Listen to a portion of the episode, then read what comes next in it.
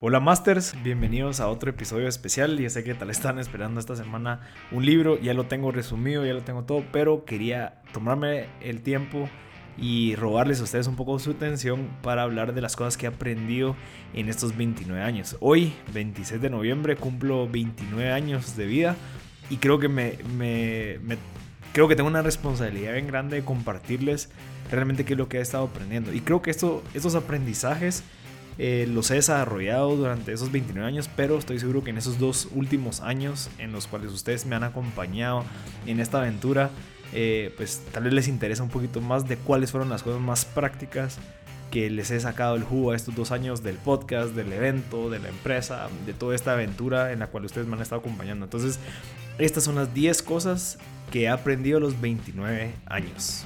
La número uno, me encantaría que, lo, que toda la gente que está escuchando de le ponga atención a estos puntos porque son claves. Y me he dado cuenta también de que de estos 10 que les voy a compartir el día de hoy, mucha gente con la que he conversado también los comparte. Entonces, ¿qué es lo que me dice eso? Mira, sí, Probablemente todas esas personas exitosas con las que has estado conversando, eh, con los clientes, con posibles clientes, o sea, has estado como obteniendo todos esos insights y esos inputs de todas estas personas. Y bueno, sí, logro concluir que estos 10 puntos pueden cambiar la vida. Entonces, el número uno es crear ese work ethic o ética de trabajo. Ética de trabajo, ¿qué significa? Es que si en dado caso te vas a meter a hacer algo, hay que hacerlo bien. Si en dado caso te toca hacer algo, te toca hacerlo bien. Si en dado caso tú dijiste, mira, eh, yo quiero empezar haciendo esto, bueno, esa cosita pequeña a la cual tenés que hacerla, lo vas a hacer bien. Un ejemplo puede ser cuando entras a tu casa. Si en dado caso entras a tu cuarto, pues bueno, puedes empezar con esa pequeña responsabilidad. Esa pequeña responsabilidad de, bueno, voy a ordenar mi cuarto, voy a tener un espacio limpio en el cual yo pueda entrar y sentirme orgulloso que yo soy el que mantengo este espacio. Ese es un ejemplo perfecto. Si en dado caso no te cuentas con un trabajo, eh, eh, pues estás empezando a ver cómo puedes mejorar todo eso. Bueno, podemos empezar con cosas básicas. Luego de eso, puedes empezar con ese work ethic tuyo. Digamos, ahí en el work ethic, work ethic o ética de trabajo, creo que va mucho de sinónimo la palabra de disciplina. Y tal vez metería un poco de responsabilidad, pero creo que la responsabilidad es algo que también lo podemos ir construyendo. Pero el tema de disciplina es, bueno, yo voy a llegar a las 7, voy a hacer esto a las 6, voy a leer este libro todos los días a estas horas y eso obviamente después se replica cuando uno está emprendiendo, uno ya tiene su empresa o uno está desarrollando una carrera profesional. Entonces, esa ética de trabajo es importantísima. ¿Cómo la desarrollamos? Con cosas pequeñas. Yo he ido desarrollando esa ética de trabajo desde hace tal vez unos cuatro años, cuando yo estaba empezando. Yo trabajaba en la empresa familiar, como les había comentado, pero tal vez de los dos años pasé seis meses en donde yo estaba muy cómodo, en donde yo pues llegaba a la hora que quería, probablemente eh, trabajaba lo que yo quería, eh, decidía yo qué hacer ese día, eh, y si en dado caso existía algún trabajo que no me llamaba la atención, pues probablemente no lo hacía. Entonces, obviamente, eso que causa que yo no tenía ninguna disciplina, yo no tenía ninguna responsabilidad que me hiciera estar motivado, incluso no habían metas. Entonces, ¿qué pasaba? Pues yo estaba desmotivado. Luego de esos seis meses yo me di cuenta, yo no quiero seguir mi vida así, ahorita no tengo un emprendimiento en la cabeza, acababa de vender una de las empresas, quería probar, empezar a trabajar y dedicarle tiempo a la empresa familiar y dije, bueno, voy a, voy a intentar sumergirme en esto. Entonces, yo dije, no puedo seguir así en donde yo tengo una vida cómoda y hay otras personas aquí trabajando y, de verdad esforzándose bastante, eh, como que ellos se merecían un poco más en la paga de la cual yo me lo merecía. Pero como yo era el hijo del dueño, eh, pues probablemente había cierto, eh, algo, algo que no concordaba en mi cabeza. Entonces dije, no, lo que voy a hacer es de que yo voy a dejar mi puesto de gerente y voy a bajar y voy a empezar a crecer dentro de la empresa. Entonces yo asumo la responsabilidad de agarrar un puesto que era complejo, pero eh, sentía que me daba una gran perspectiva. Obviamente eso lo que me dio fue, bueno, responsabilidad, porque si en dado caso yo no hacía ese trabajo, pues toda la cadena que seguía después, pues no, no, no, no podía funcionar. Entonces yo mismo me comprometí conmigo mismo y con la empresa a decir, bueno, voy a tener que hacerle ganas y voy a trabajar todo lo que pueda. Entonces, ese, después de esos seis meses a los dos años, o sea, un año y medio probablemente, creo que ha sido los años donde más he trabajado, en donde más me he involucrado, en donde más me he hecho responsable. Entonces, ahí fue donde creé y, y empecé a desarrollar esa ética de trabajo porque me di cuenta que era lo más valioso. Entonces, no es justo que haya unas personas que trabajen más que uno y uno esté ganando más que otras personas. Eso es lo que yo pensaba. Entonces yo dije, bueno, tengo que empezar a construirlo. Ese fue en el tema de la empresa, pero gracias a Dios, o sea, aprendí eso y lo vine a aplicar en todas las demás cosas. O sea, eso de que eh, si en dado caso tú le ofreciste al cliente X, Y, Z, le vas a ofrecer X, Y, Z y W. Eh, le vas, y se lo vas a dar más rápido, se lo vas a dar de una manera profesional, eh, le vas a hacer puntual, vas a ir a las reuniones temprano, les vas a dar propuestas de soluciones para sus, sus proyectos, etcétera, etcétera. Entonces, creo que es una habilidad súper importante que hay que desarrollar porque es valiosísima para tu desarrollo como profesional o como empresario o como emprendedor. Luego la segunda eh, variable importante que he aprendido en estos 29 años es la parte de accountability o hacerse responsable de las cosas que pasan y las cosas que no pasan. Eso va muy amarrado con la ética de trabajo, ¿sí?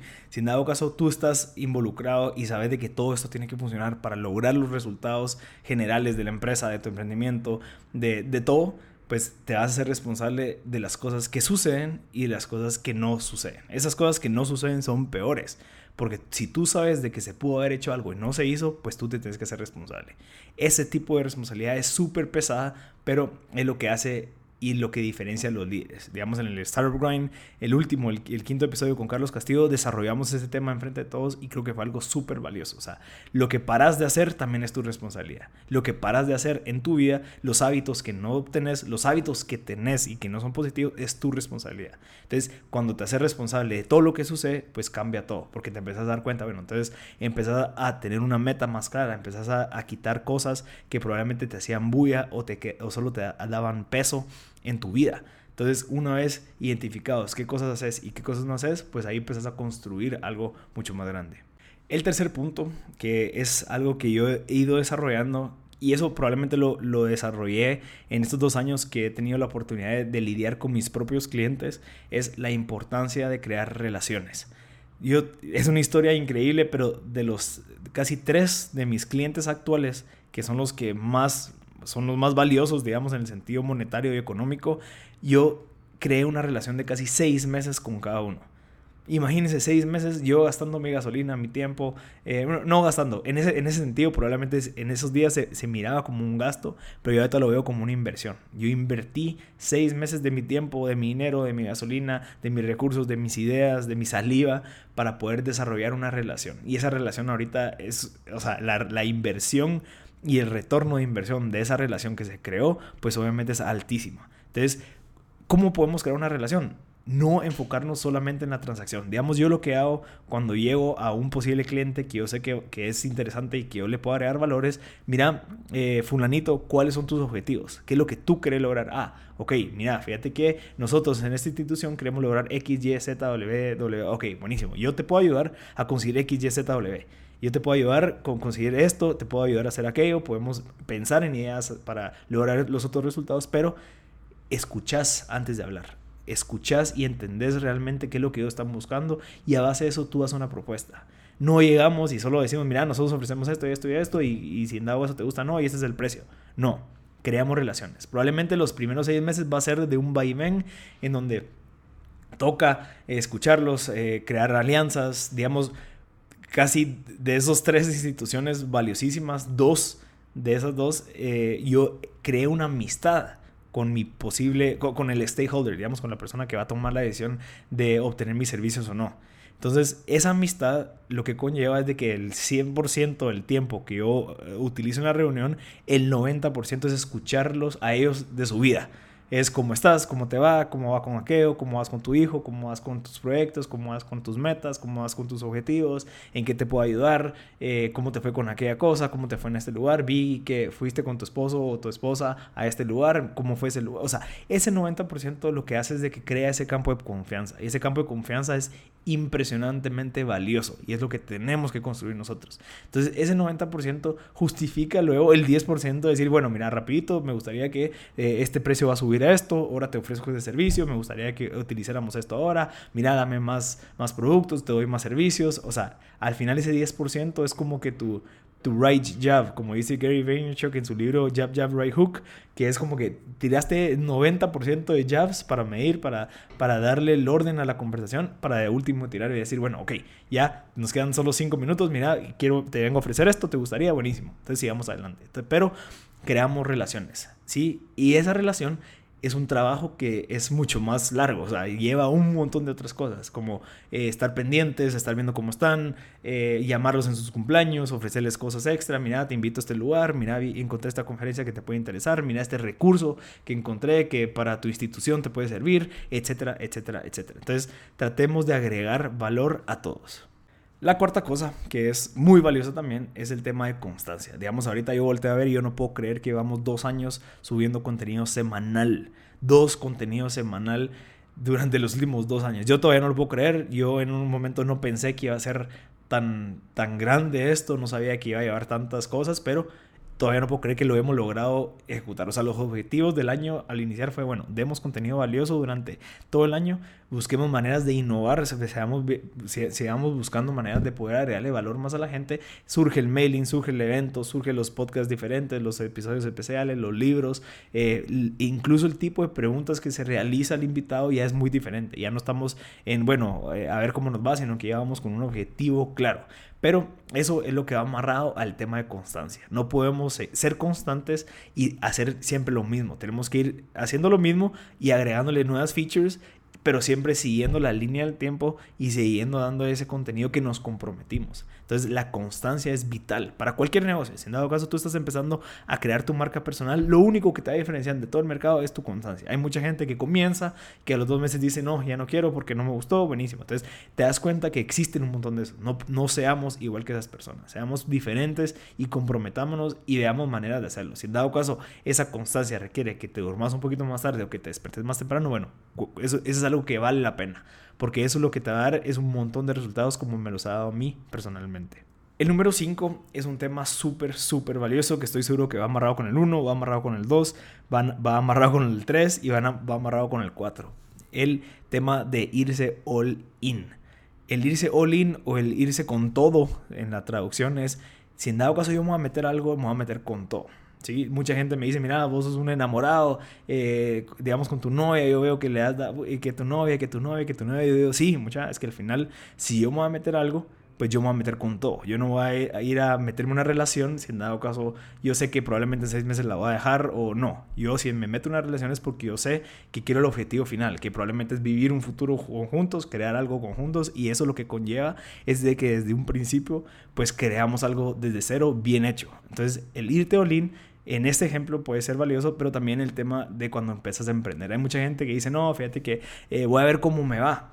No, mira, o te vas all y le metes todas tus energías, tu pasión, tu, constancia, tu disciplina, tu, tu, responsabilidad, ahí es donde surgen las cosas. Yo te lo digo como ejemplo. La única manera que hubiera salido hasta adelante es porque yo me metí in. Yo no estaba pensando en, bueno, voy a hacer el podcast y voy a empezar a ver si me meto a vender galletas en la esquina. No, yo dije, yo voy a desarrollar un modelo de negocio a base de un podcast. A base de esto que me va a crear una marca personal, eso me va a posicionar, por lo tanto me van a abrir un montón de oportunidades. O sea, yo ya tenía la meta yo sabía que lo que conllevaba era all in. Y por eso le recomiendo a mucha gente, es cuando me dicen, mira, quiero empezar a hacer esto, pero también estoy haciendo aquello y aquello. Yo digo, no. Empezar con una cosa, dedicarle el 100% de tu energía, enfócate, enfócate, enfócate. Y también eso es una, como una consecuencia a una de las cosas que yo digo que es agarrar un presupuesto mientras que estás trabajando. Mucha gente me dice, mira, yo quiero renunciar para dedicarme a hacer esto. Buenísimo, buenísimo, te felicito. Pero también tener en tu mente que si en dado caso renuncias, si no tienes un fondo disponible para poder trabajarlo y que te mantenga durante seis meses para que tú le dediques esos seis meses olin a tu proyecto, pues va a ser imposible que lo puedas sacar a cabo. Bueno, hay mucha gente que vive con sus papás o algo así, tal vez ahí sí, pero si en dado caso tus responsabilidades ya son más altas, pues te recomendaría que trabajaras seis meses más duro en tu trabajo, ahorras esos seis meses para que te soporte otros seis meses en donde le vas a poder dedicar el 100% a tu idea. Y hay gente que también lo ve como, ok, mira, voy a empezar a hacer aquello, pero también voy a estar haciendo esto que sostenga. Y eso probablemente funciona. Estoy seguro que hay gente que le ha funcionado, pero si quieres que sea más fácil, si quieres que la gente ya te asocie con lo que tú querés y que te salgan miles de oportunidades, pues lo más recomendable es que te vayas all in. Este punto número 6 y el número 7 es una conversación que tuve con mi novia. Eh, ella leyó un libro y me dio estas perspectivas que probablemente yo no los tenía dentro de un concepto, pero ahorita sí. Así que este crédito se lo doy a ella. El número 6 es fantasía. El número 6 es soñar es lograr posicionarte en tu mente, eh, cerrar los ojos antes de dormir, eh, cuando te estés despertando, es en dónde quieres estar, qué es lo que querés, qué, cómo te visualizas vos en tu futuro, qué es lo que querés tener, qué carro querés tener, en qué casa querés vivir, cómo ves a tu familia, cómo te ves a vos. Eh, fantasía, imagínatelo, eso te, te genera una energía total.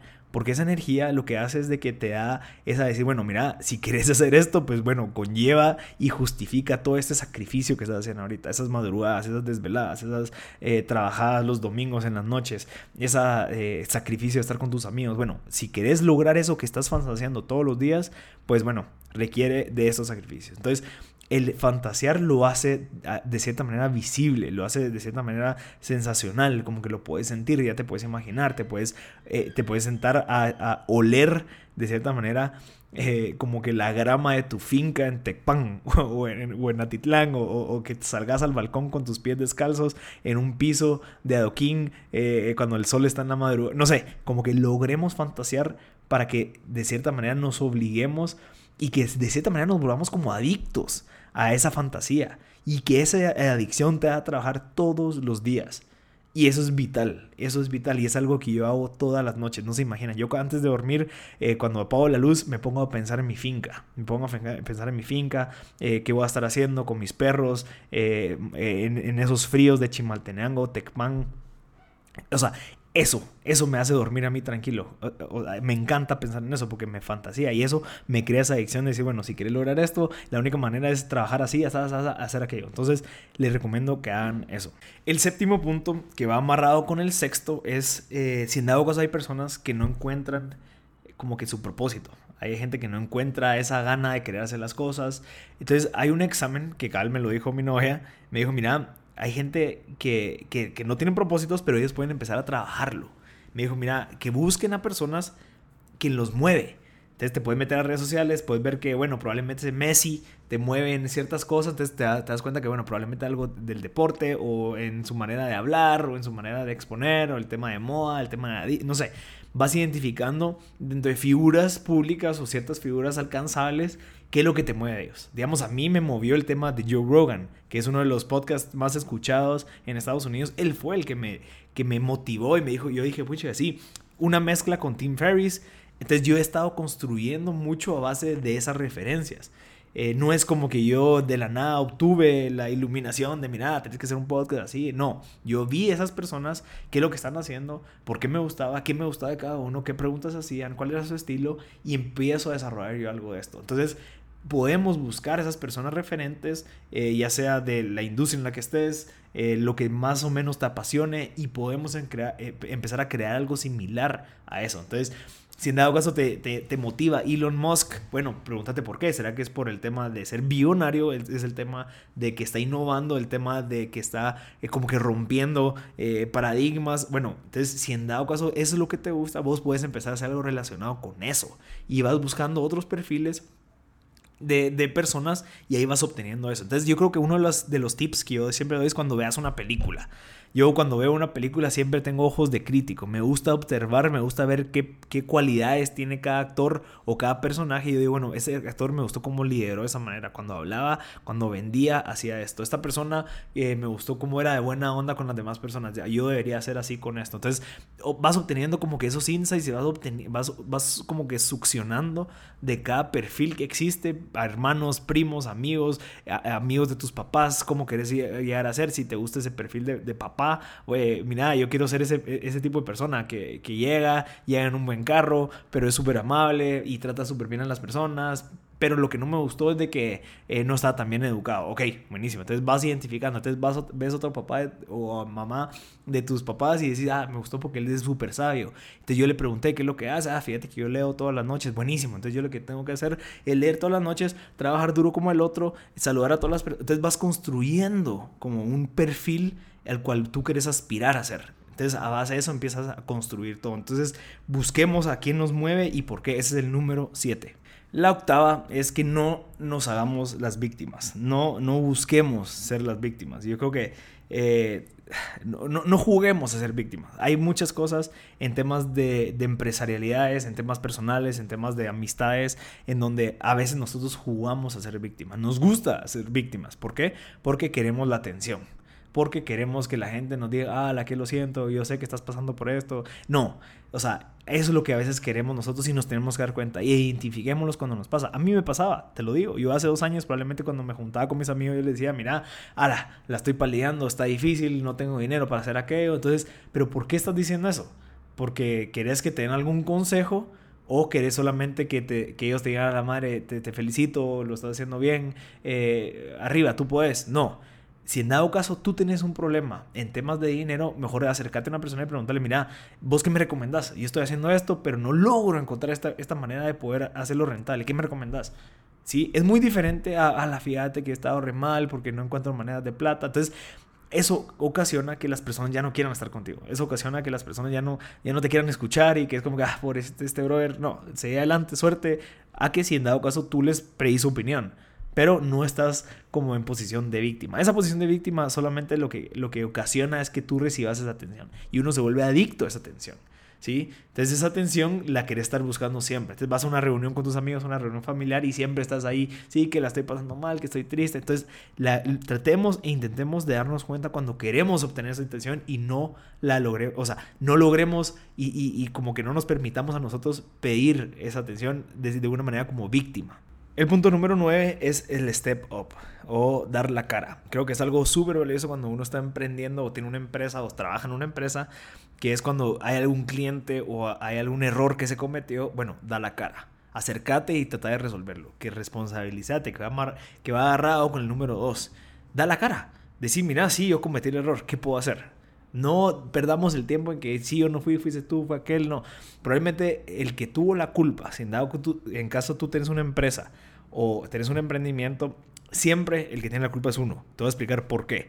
Si en dado caso un cliente malinterpretó algo que tú le dijiste, pues o exigió algo que el servicio o producto que tú le, ofreciste no lo tiene, el error fue tuyo. ¿Por qué? Porque a veces nosotros no explicamos bien las cosas, a veces nuestro producto no está bien definido. ¿Hasta dónde llega mi responsabilidad? ¿Hasta dónde llega tu responsabilidad?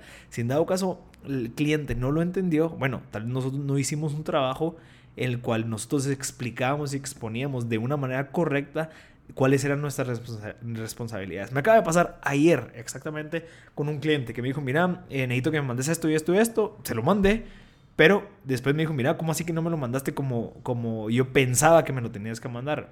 Y yo en mi mente dije, bueno, yo ahorita le puedo responderle y decirle, mira, brother, eh, vos no me pediste esto, en mis políticas está esto, así funciona esto, si vos querés eso, pagas más. Pero me recuerdo que yo en ningún momento le expliqué eso. Y me puse en los zapatos de ellos. Ellos no están pensando en cómo, cómo funciona mi producto, no cómo funciona mi servicio que se incluye. No, ellos no están pensando en eso, ellos están pensando en su negocio y me recuerdo y me tengo que estar recordando que yo soy parte de su cadena de valor. Entonces yo no puedo estarles metiendo zancadilla. Yo no puedo estarles diciendo, mira, ¿cómo así que no sabías esto?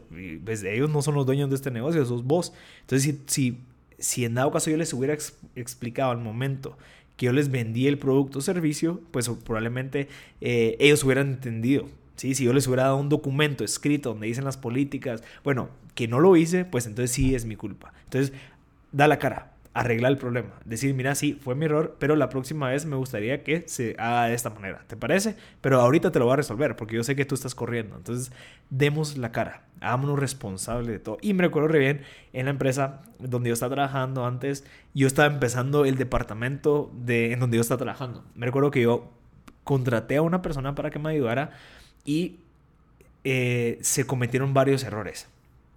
Yo no le, eché la culpa a ella, yo no dejé que todos la alegaran a ella, sino que yo fui el que di la cara. Yo fui el que me paré y le dije, bueno, ¿cuál fue el problema? Ok, ok, ok, ok, ok, sí, definitivamente fue nuestra culpa, fue mi culpa porque yo no le expliqué a esa persona o no le he dado la capacitación necesaria para que ella tenga las responsabilidades o las cualidades o las habilidades para desarrollar lo que ustedes de verdad desean. Entonces, demos la cara, responsabilicémonos. Eso es súper valioso hacia el cliente. El cliente no quiere trabajar con un cobarde, no quiere trabajar con una persona que se esconde y que te manda mensajitos. Entonces, incluso les, les recomiendo algo extra.